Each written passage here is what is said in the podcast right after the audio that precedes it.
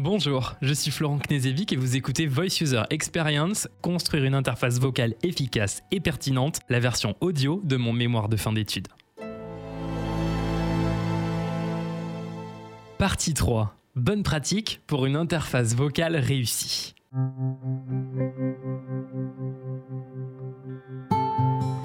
Tout d'abord, la première question à se poser, c'est ai-je vraiment besoin d'une interface vocale?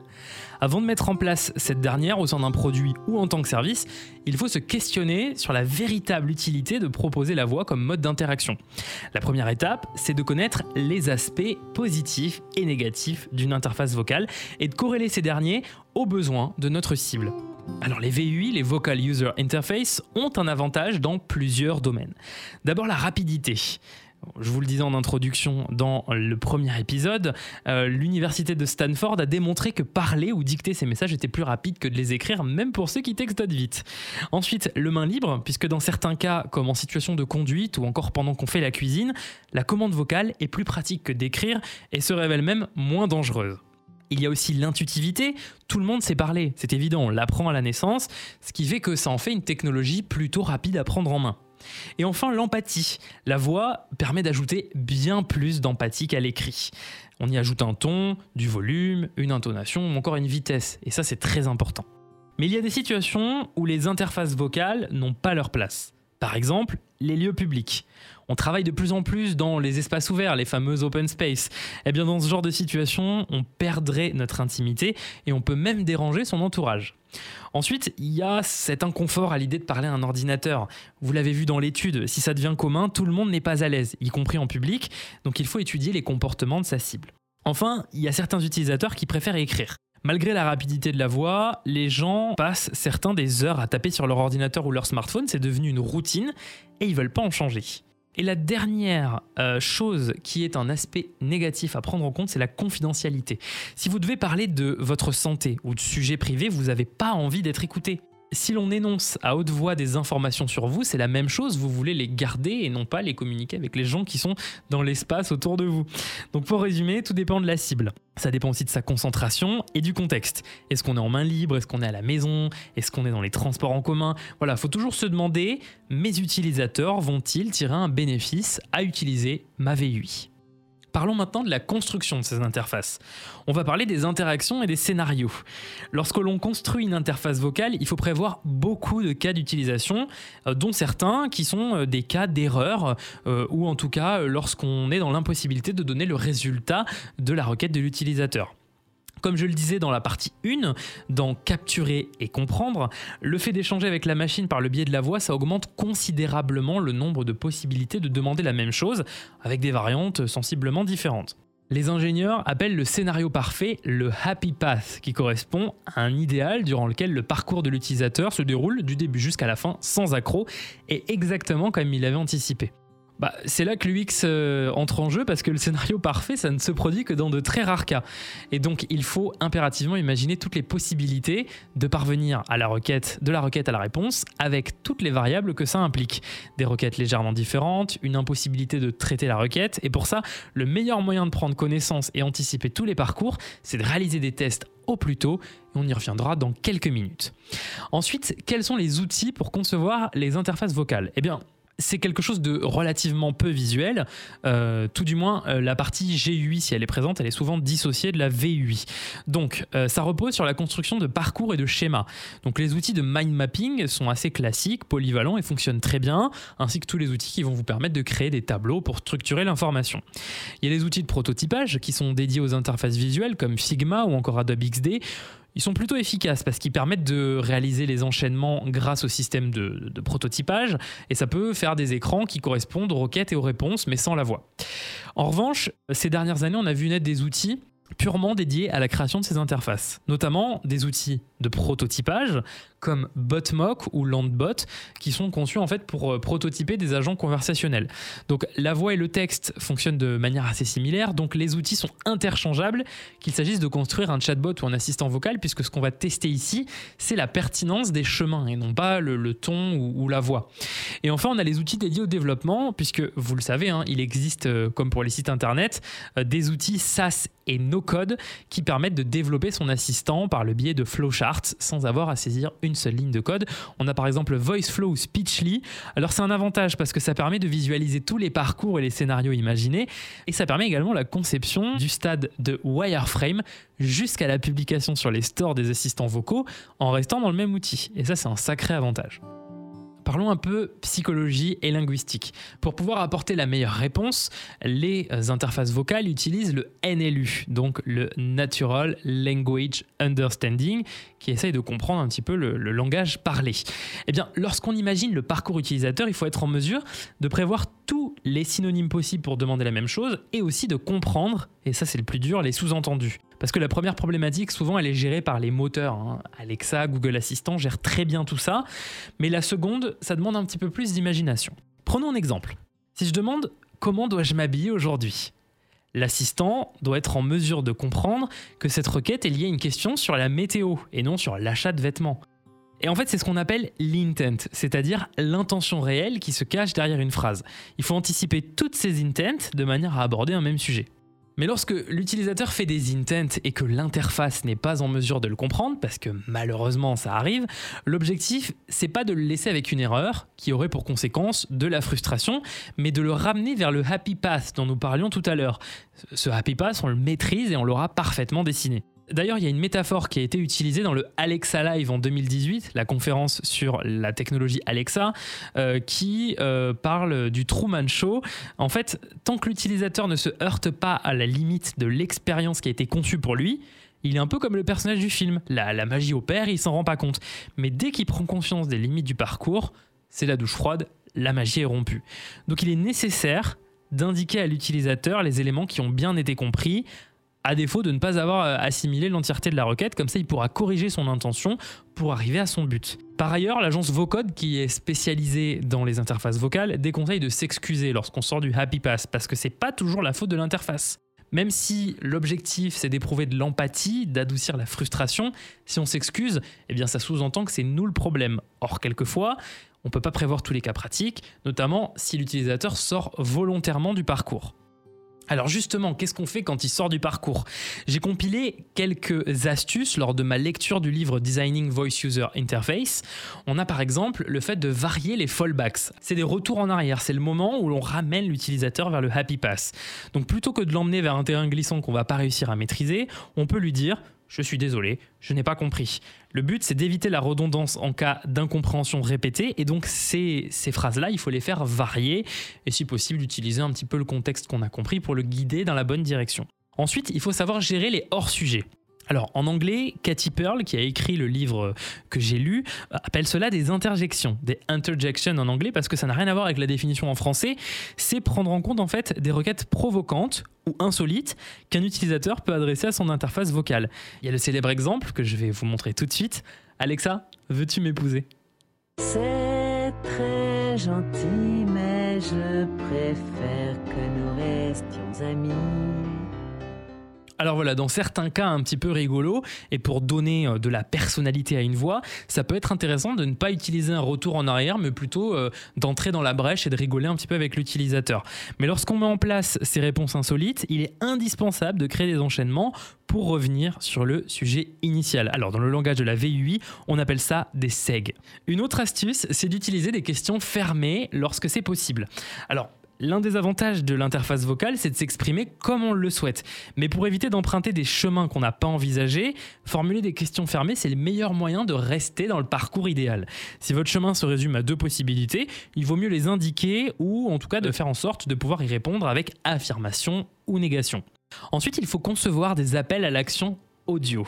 Parce que pour les développeurs, c'est sensiblement la même chose, mais un designer doit pouvoir dissocier deux types de réponses dans un scénario quand l'interface vocale va faire un statement. Alors j'utilise des mots anglais, malheureusement il n'y a pas forcément de traduction, c'est une déclaration qui est faite généralement pour répondre à une question, partager une information, et c'est un moment où, en fait on va apporter une information capitale pour l'utilisateur. Et d'ailleurs dans le langage courant et les conversations entre nous, euh, socialement parlant, c'est très mal vu d'interrompre quelqu'un qui fait ce genre de déclaration, parce qu'il apporte quelque chose de concret et d'intéressant. Ensuite on a les prompts. Les prompts, ce sont des phrases de sollicitation. Ça peut prendre la forme d'une question ouverte ou fermée, mais ça peut être aussi une intonation, un contact visuel. Le but, c'est de faire comprendre à son interlocuteur qu'on lui demande de répondre. Et différencier ces deux éléments, c'est primordial, car ça permet à l'utilisateur de savoir quand est-ce qu'il peut ou pas reprendre la conversation ou euh, rajouter euh, une information à sa question. Et d'ailleurs, on admet souvent que les prompts peuvent être interrompus. Et la dernière astuce que j'ai retenue du livre Designing Voice User Interface, c'est d'utiliser des marqueurs conversationnels. Alors vous allez voir, ça paraît tout bête, lorsqu'on est dans une requête qui nécessite plusieurs tours, c'est-à-dire plusieurs euh, échanges de questions-réponses, ça permet d'indiquer à l'utilisateur qu'il est toujours écouté compris et que nous sommes au sein d'une conversation. Vous savez, c'est le fameux 1-1, d'accord? Voilà. Bah, par exemple, il y a des marqueurs temporels, premièrement, ensuite, maintenant, des marqueurs de compréhension où on va dire merci, c'est bien noté, ou des marqueurs positifs. Par exemple, bien joué, je suis ravi de l'apprendre, etc. Il faut vraiment utiliser ces marqueurs pour donner ce sentiment que la conversation est en cours et qu'elle continue et surtout qu'on a bien été entendu. Alors justement, ça m'amène au sujet suivant, les retours et les confirmations la part la plus importante pour l'utilisateur, c'est pas la compréhension de ce qu'il dit. Ça, c'est quelque chose qu'il considère comme étant acquis. C'est pas à lui de s'en occuper, c'est à l'algorithme. Mais le retour, ou le résultat de la requête, ça, ça compte beaucoup pour lui. Et toutes les requêtes ne donnent pas lieu à un résultat vocal. Hormis les requêtes basées sur des questions, hein, la météo, etc., il y a des requêtes qui ont pour but d'effectuer une action. Par exemple, tout ce qui va être lié euh, à la domotique. Lorsqu'on effectue une action, il existe cinq différents types de retours ou de confirmations. On peut appeler ça comme vous voulez. Il y a les confirmations visuelles, par exemple un changement de couleur, un scintillement, ou si l'interface est dotée d'un écran, l'affichage du résultat dessus. Il y a les confirmations génériques. C'est par exemple des retours vocaux qui n'utilisent pas le contenu de la requête dans le résultat, parce que c'est pas indispensable. Par exemple, les marqueurs de compréhension, merci pour cette information, en font partie on a les confirmations non parlées qui sont utilisées lorsqu'il n'y a pas besoin de confirmer qu'une action a été faite. Si on demande d'éteindre la lumière du salon, il n'est pas nécessaire de confirmer qu'elles ont été éteintes, on, peut le voir, ça se vérifie. Il peut également s'agir d'un retour haptique ou d'une validation audio par le biais de ce qu'on va appeler un IRCON, c'est-à-dire une tonalité courte, un petit jingle qui permet de confirmer que l'action a été faite, c'est par exemple ce que fait Alexa.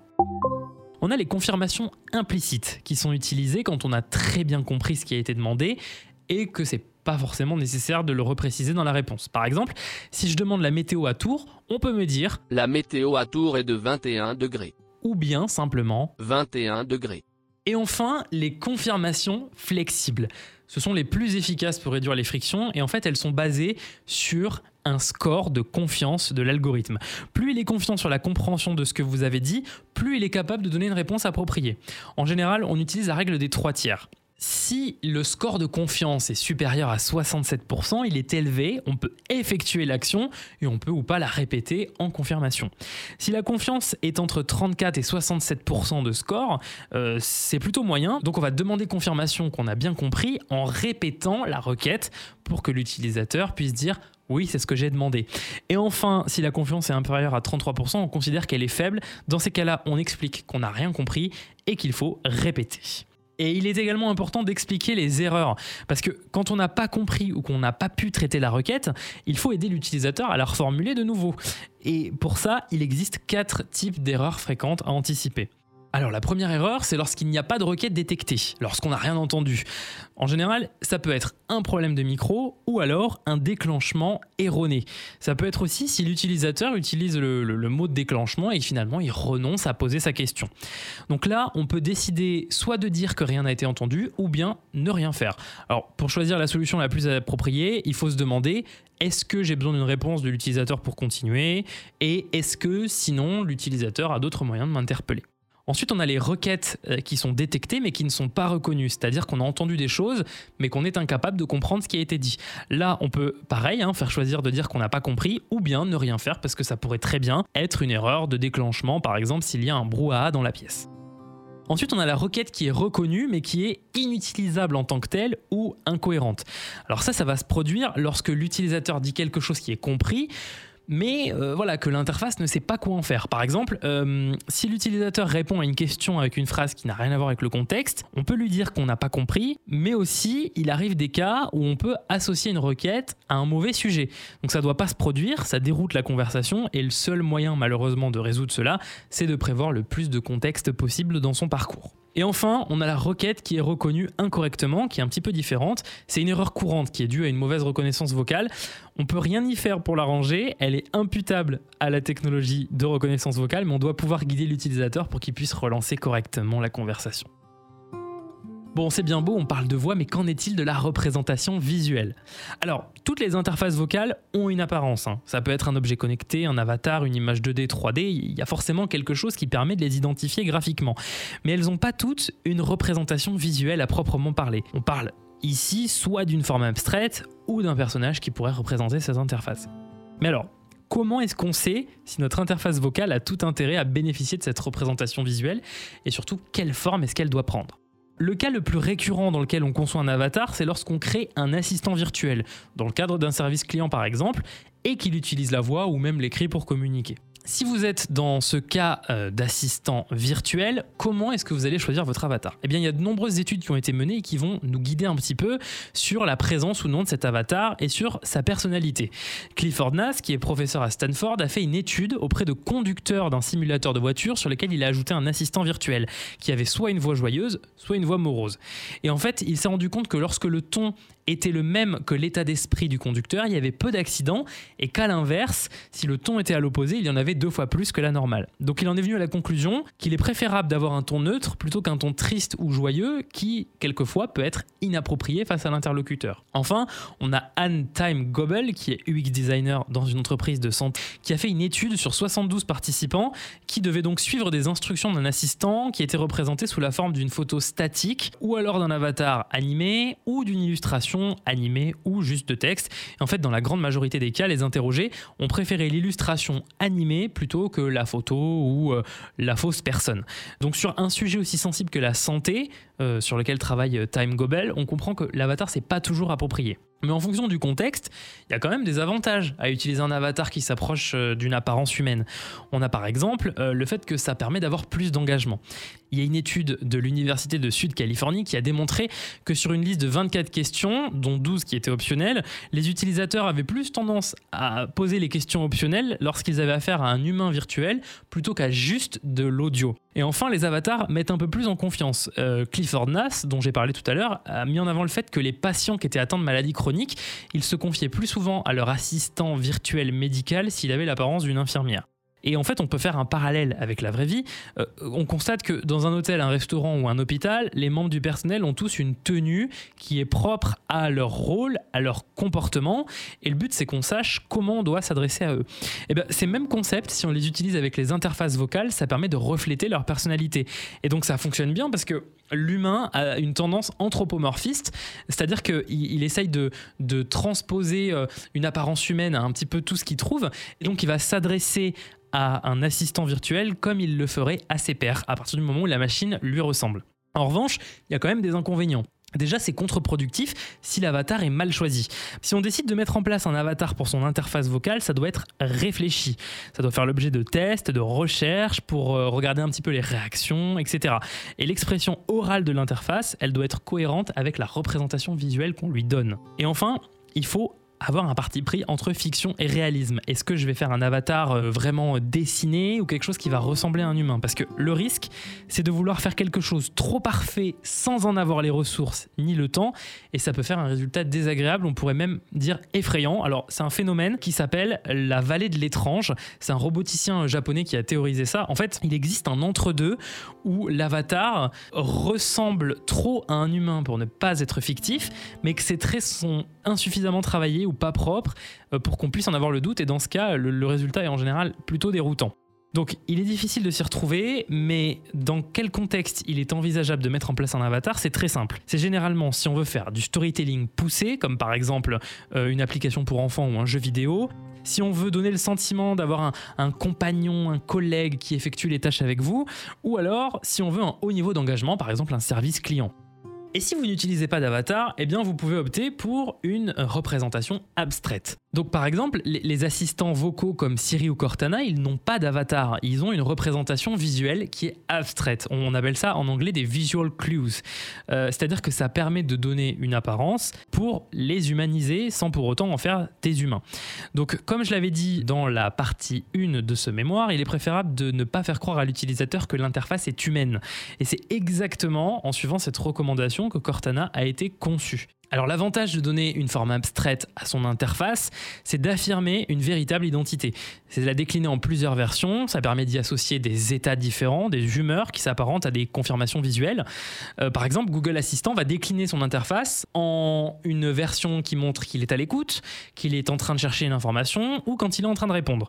Et pour aller encore plus loin, on peut animer ces représentations pour essayer d'imiter une gestuelle humaine, des aspects de respiration, d'étonnement, de réflexion. C'est ce que fait Cortana notamment avec euh, voilà, différentes représentations en fonction de son humeur et de ce qu'elle est en train de faire. On peut utiliser ces formes abstraites lorsque on conçoit une interface vocale qui laisse moins de place aux émotions, et ça tombe bien parce que c'est parfaitement le cas des assistants et des concierges virtuels. Alors je voulais faire une petite parenthèse parce qu'il est évoqué dans le livre Designing Voice User Interface l'utilisation de vraies vidéos. Alors, il y a une société spécialisée qui s'appelle Volio qui a déjà réalisé des prototypes d'applications qui utilisent bah, des vrais acteurs vidéo filmés comme agents conversationnels.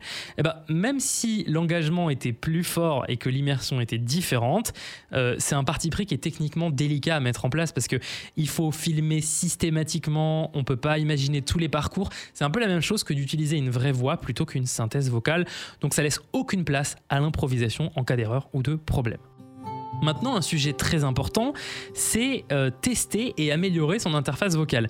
Ça fait partie intégrante de la conception. C'est pas à mettre de côté pour les solutions vocales, au contraire. Mais par contre, il y a certaines techniques d'évaluation qui sont pas compatibles avec euh, les tests d'interface vocale, ou alors ça doit être optimisé. D'abord, je vais vous parler du recrutement des utilisateurs. De la même manière qu'un test d'utilisabilité classique, le choix des participants, doit être privilégié en fonction de la cible à laquelle ils appartiennent et de la proximité qu'ils ont avec l'usage que vous voulez leur présenter. Il faut surtout pas le faire en fonction de leur appétence avec les technologies vocales.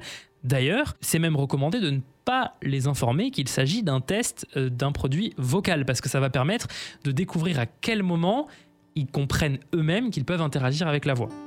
Le bon moyen pour connaître la pertinence des réponses de chaque action, c'est de compter les sorties de parcours et de les chronométrer pour comparer le gain de temps entre le parcours vocal et un même parcours qui serait fait par le biais d'un clavier ou d'un écran tactile. Oui, mais voilà, utiliser euh, une interface vocale euh, fonctionnelle pour euh, faire des tests, bah, ça coûte cher. Donc, quand elle n'est pas encore fonctionnelle ou qu'elle est à l'état de schéma, le test d'utilisabilité, il peut se faire quand même et il prend une tournure qui est très intéressante. C'est-à-dire que à ce stade de basse fidélité, on peut euh, par exemple rédiger des dialogues de la même manière qu'un script de film, et puis pourquoi pas les lire à plusieurs en définissant des rôles, ce qui va permettre d'améliorer un petit peu la tournure, le ton employé, et de constater si euh, les réponses euh, sont bien cohérentes avec les requêtes. On peut aussi faire des maquettes, hein, des maquettes visuelles, parce que comme je vous le disais, si vous avez un avatar ou que votre produit est également utilisable sur un smartphone, utiliser des maquettes pour additionner les dialogues avec des éléments graphiques, ça permet de vérifier qu'ils sont cohérents, de savoir si l'avatar est en adéquation avec sa personnalité ou si les réactions sont adaptées. Et enfin, une technique qui est très intéressante pour les tests d'utilisabilité de VUI, c'est le magicien dose. Alors, vous connaissez peut-être cette technique. Elle est de moins en moins utilisée, mais vous allez voir, elle est idéale lorsque votre prototype n'est pas fonctionnel et que vous avez des coûts de développement élevés pour le tester. Il s'agit de travailler à deux. Vous avez un magicien qui simule en fait le prototype et un modérateur qui note et qui guide le test. Dans ce cas de figure, alors le magicien, il est en général caché parce que le but c'est de laisser l'illusion à l'utilisateur que l'interface fonctionne vraiment, alors qu'en fait c'est lui qui déclenche tout. Donc pour réaliser ce type de test, il faut préparer tous les scénarios et toutes les réponses possibles pour pouvoir sélectionner la plus adéquate à chaque fois. C'est également possible de mettre de côté l'aspect vocal si vous ne le voulez pas et de tester juste avec des versions textuelles, ce qui permet déjà de se faire une idée. Alors cette technique, elle est plus utilisée pour les interfaces graphiques euh, parce qu'aujourd'hui on a des outils qui sont très appropriés, mais en VUI, elle est rapide à mettre en place. Par contre, le magicien euh, qui donc va euh, faire rouler le prototype devra interpréter à la volée les requêtes et déterminer si la véritable interface aurait la capacité de, de comprendre et de gérer cette requête. Donc c'est pas très grave, mais c'est un biais qui doit être pris en compte. Enfin, il faut considérer l'objectivité et la subjectivité. Euh, Jennifer Ballot, qui est product manager chez Cox Communication, dit qu'il est préférable de recueillir euh, des mesures également subjectives. Parce qu'il est important de savoir si l'utilisateur, malgré euh, l'affirmation objective qu'il a complété une tâche, a, peut-être quelque chose qui l'a déçu. Et, et puis l'inverse est également possible. C'est pas parce que l'utilisateur a échoué qu'il est insatisfait. Par exemple, dans certains cas, la reconnaissance vocale, elle peut ne pas avoir compris l'utilisateur. Mais si la gestion de cette erreur, elle est relativement bien gérée, c'est plutôt indolore. Un autre exemple où une tâche semble ratée et qu'en fait, elle est réussie. Si l'objectif demandé, c'est de chercher et de se rendre à la pharmacie la plus proche, l'utilisateur peut très bien faire la recherche sans forcément lancer l'itinéraire sur son téléphone pour y aller. Parce que peut-être qu'il n'en a pas besoin ou qu'il juge que les informations qu'il a trouvées sur par exemple les horaires du commerce lui suffisent. Voilà pourquoi il faut recueillir les avis des utilisateurs et même se faire ses propres avis subjectifs pour pouvoir eh euh, mieux tester euh, l'interface euh, vocale. Alors quand on fait des tests d'utilisabilité, on a envie d'avoir des chiffres. Donc, quelles sont les métriques à observer sur des tests de VUI euh, Lars Bo Larsen, qui est un professeur danois, a indiqué cinq métriques clés dans sa recherche Assessment of Spoken Dialogue System Usability. Euh, donc cinq métriques clés, notamment la précision et la rapidité, l'effort cognitif, l'imprévisibilité, la convivialité et la voix. Alors vous remarquerez que hormis la rapidité et la précision, qui sont des mesures factuelles que l'on peut vérifier, euh, ou l'imprévisibilité, si on s'amuse à compter le nombre de sorties de parcours, les efforts cognitifs, la convivialité et la qualité de la voix, ce sont des mesures qui sont propres à chaque individu participant au test. Voilà pourquoi le recueil d'informations et d'impressions subjectives est très important. Alors voilà, dans ce mémoire professionnel qui m'a permis de découvrir les enjeux de la conception d'interfaces vocales, j'ai appris au-delà du fonctionnement technique, ce qui permet de les fabriquer de la manière la plus ergonomique et efficace. Imaginez une interface vocale, ça doit répondre à un véritable enjeu, ça ne doit pas être un gadget. Il faut que ça apporte un mode de saisie plus adapté, il faut que ça soulage un effort cognitif, euh, il faut euh, sinon que ça permette à l'utilisateur d'avoir le sentiment de créer du lien, bref, il faut lui donner du sens à cette interface. Et si aujourd'hui elles ont trouvé un public tout tracé avec les assistants vocaux, qui permettent de remplacer par exemple des services de conciergerie, leur utilisation reste très limitée et les utilisateurs sont encore peu confiants sur la maturité de ces technologies. En revanche, il existe un véritable le marché et beaucoup d'utilisations où la voix se révèle être un vecteur très très puissant. On peut également se questionner sur comment les interfaces vocales peuvent résoudre par exemple des problèmes d'accessibilité à l'information, notamment pour les personnes malvoyantes. Quoi qu'il en soit, je clôturerai ce mémoire et ce podcast en disant que les produits et services utilisant la voix ont vraiment de beaux jours devant eux. Et je pense que les interfaces vocales ne vont pas forcément remplacer les interfaces visuelles, mais elles viendront plutôt s'y empiler un petit peu à la manière de l'écran tactile qui a su le faire en son temps. Merci d'avoir pris le temps d'écouter mon podcast de ce mémoire Voice User Experience, construire une interface vocale efficace et pertinente, que j'ai réalisé dans le cadre de euh, cette dernière année d'études au Gobelin en direction de projets numériques et UX Management. Merci également à Anthony Gouraud, mon tuteur, qui m'a accompagné durant ce mémoire. Merci aux équipes de Media Meeting, à tous ceux que j'ai interrogés et merci à vous de m'avoir écouté. Je vous invite bien entendu, si vous voulez découvrir la bibliographie de toutes ces informations ou que vous préférez une version écrite pour compléter vos connaissances, à lire la version écrite de ce mémoire. Merci et à bientôt.